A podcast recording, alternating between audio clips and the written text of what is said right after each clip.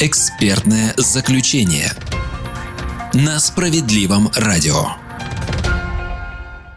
С 1 сентября в России разрешен внесудебный порядок признания граждан банкротами. Такой механизм позволит избавиться от долгов перед кредиторами, если их невозможно погасить, а средств и имущества у должника нет. Преимуществ у нововведения как минимум два. Во-первых, от должника не потребуется никаких документов, кроме заявления в МФЦ и списка кредиторов. А во-вторых, эта процедура совершенно бесплатна, все расходы покрывает государство. Как оформить банкротство и не погрязнуть при этом в дополнительных тратах на документооборот, расскажем прямо сейчас в программе «Экспертное заключение». На вопросы ответит руководитель юридической службы Центра защиты прав граждан Наталья Сапрыгина. Здравствуйте. Добрый день, Олег. Экспертное заключение с Олегом Александровым. Для начала, что такое банкротство? Банкротством называют процедуру, в результате которой человек, не имеющий возможности платить по долгам, избавляется от них через суд или во внесудебном порядке. То есть банкрот – это должник, который зачастую хочет, но не может платить. Верно. И наоборот, если человек имеет достаточный доход или имущество, но не хочет погашать взятые на себя обязательства, он не может быть признан банкротом. Причиной банкротства может стать сложная жизненная ситуация, например, болезнь, увольнение, инвалидность или смерть близких. И иногда единственная возможность избавиться от непосильного долгового бремени – оформить банкротство в рамках закона. Согласно данным Единого федерального реестра сведений о банкротстве, за первый квартал 2020 года банкротами стали около 22,5 тысяч россиян что на 68% превышает количество несостоятельных граждан за тот же период прошлого года. С учетом, что с весны 2020 года ситуацию усугубила пандемия коронавируса, за которой последовал тяжелый экономический коронакризис, предполагаю, что рост числа граждан и предприятий банкротов будет только расти. И поэтому государство пошло навстречу россиянам в вопросе списания их непосильных долгов. Да, но зародилась идея такой формы поддержки граждан достаточно давно. Пять лет назад, в октябре 2015 года, вступил в силу так называемый закон о личном банкротстве. На самом деле, отдельного закона тогда не издали. В существующем федеральном законе о несостоятельности или банкротстве, который ранее применялся в отношении организаций и индивидуальных предпринимателей, появилась специальная глава «Банкротство гражданина». Сложность заключалась в том, что процедура банкротства физического физического лица включала в себя обязательные судебные тяжбы. То есть по ней банкротом гражданина мог признать только суд. И вот, спустя еще пять лет, с 1 сентября 2020 года вступил в силу федеральный закон номер 289 ФЗ от 31 июля 2020 года, который ввел в законодательство новый правовой статус – внесудебное банкротство гражданина. Если не ошибаюсь, процедуру уже окрестили самобанкротство. Статус не только упрощен в плане оформления документов и отсутствия судопроизводства, но и является абсолютно бесплатным для должника. Все расходы, как вы и сказали в начале программы, за проведение процедуры берет на себя государство. Кто может применить упрощенное банкротство?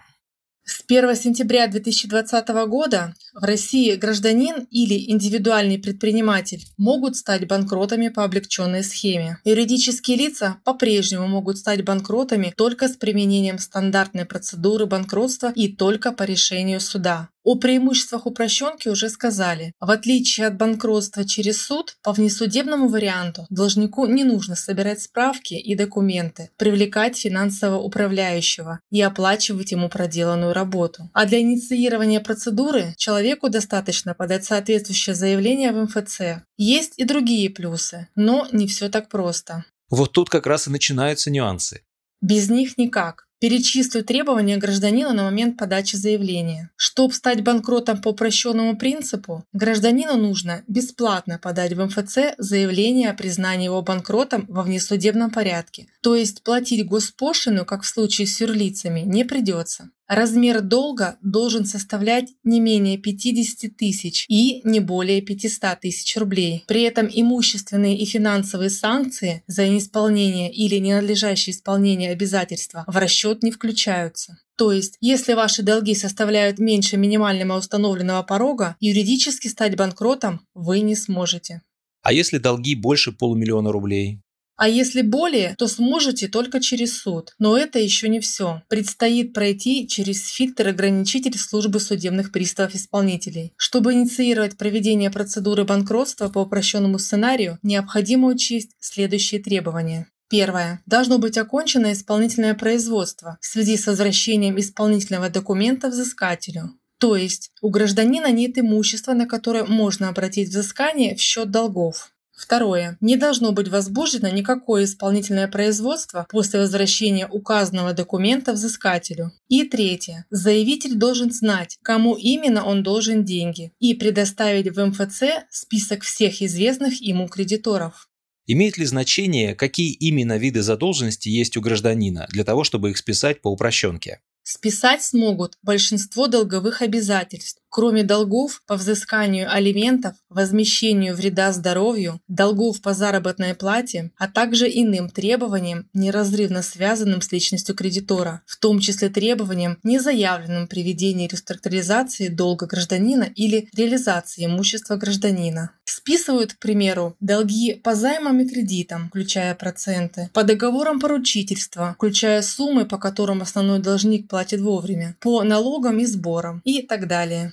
Размер долга определяется на дату подачи заявления на момент подачи заявления в МФЦ. Отмечу, что сумма долга учитывается независимо от наступления даты платежа, просрочек и обращения кредитора в суд для взыскания задолженности. Точную сумму долга по кредитам можно запросить у каждого кредитора. По налогам проверить на сайте налог.ру, по автоштрафам на сайте ГИБДД, по исполнительным производствам на сайте ФССП. Все вместе удобно проверять и оплачивать на портале госуслуг.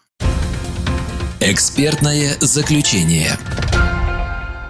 Это программа «Экспертное заключение», и мы сегодня обсуждаем, как гражданам оформить банкротство без суда и госпошлины. На вопросы отвечает руководитель юридической службы Центра защиты прав граждан Наталья Сапрыгина. Наталья Анатольевна, предположим, все требования соблюдены, и человек понимает, что он вправе списать свои долги с помощью личного банкротства. Что ему надо делать? Если все вышеназванные требования выполнены, должник может обратиться с заявлением в МФЦ «Мои документы». Орган предоставления госуслуг в течение суток обязан проверить, завершено ли в отношении гражданина исполнительное производство. Далее, в течение трех рабочих дней сведения о возбуждении процедуры внесудебного банкротства гражданина заносятся в единый федеральный реестр сведений о банкротстве. После чего специалисты возьмут на себя взаимодействие с кредиторами и судебными приставами. Когда данные попадут в единый федеральный реестр сведений о банкротстве, человек будет автоматически признан банкротом, и ему перестанут звонить кредиторы и начислять пени за просрочку платежей. Сразу банкротом гражданин или индивидуальный предприниматель не станет. Со дня включения в реестр сведений о возбуждении процедуры внесудебного банкротства произойдет следующее. Будет введен мораторий на удовлетворение требований кредиторов по денежным обязательствам и на уплату обязательных платежей, за некоторым исключением. Не будут начисляться неустойки штрафы, пени и другие финансовые санкции, а также проценты по большинству обязательств будут приостановлены имущественные взыскания по исполнительным документам, кроме долгов по взысканию алиментов, возмещению вреда здоровью, долгов по заработной плате и другим, предусмотренным пунктом 5 статьи 213.28 Федерального закона о несостоятельности. Во время внесудебного банкротства гражданин не сможет получать займы и кредиты, выдавать поручительства, заключать иные обеспечительные сделки. Поэтому, прежде чем стать банкротом, необходимо взвесить все «за» и «против». А если во время процедуры внесудебного банкротства у гражданина существенно улучшится имущественное положение? Тогда он должен будет в течение пяти рабочих дней уведомить об этом МФЦ. Несоблюдение этой обязанности позволит кредитору обратиться в суд с заявлением о признании такого гражданина банкротом. Закон предусматривает и другие случаи, когда можно будет подать указанное заявление в период внесудебного банкротства. Например, это будет вправе сделать кредитор, не указанный в гражданском списке. Внесудебное банкротство будет длиться 6 месяцев, после чего долг гражданина или индивидуального предпринимателя будет списан. По завершении процедуры гражданина освободят от дальнейшего исполнения требований кредиторов, перечисленных в заявлении о признании его банкротом во внесудебном порядке. Задолженность гражданина перед названными им кредиторами признается безнадежной. Списать все свои долги можно один раз по аналогии с налоговым вычетом на квартиру. По новому закону обанкротиться можно будет и повторно, но не сразу. Гражданин вправе будет вновь подать заявление о признании его банкротом во внесудебном порядке не ранее, чем по истечении 10 лет. Наталья Анатольевна, в первой части нашей программы вы назвали два главных плюса упрощенки, но упомянули еще про какие-то. И это не дает мне покоя. Расскажите о них.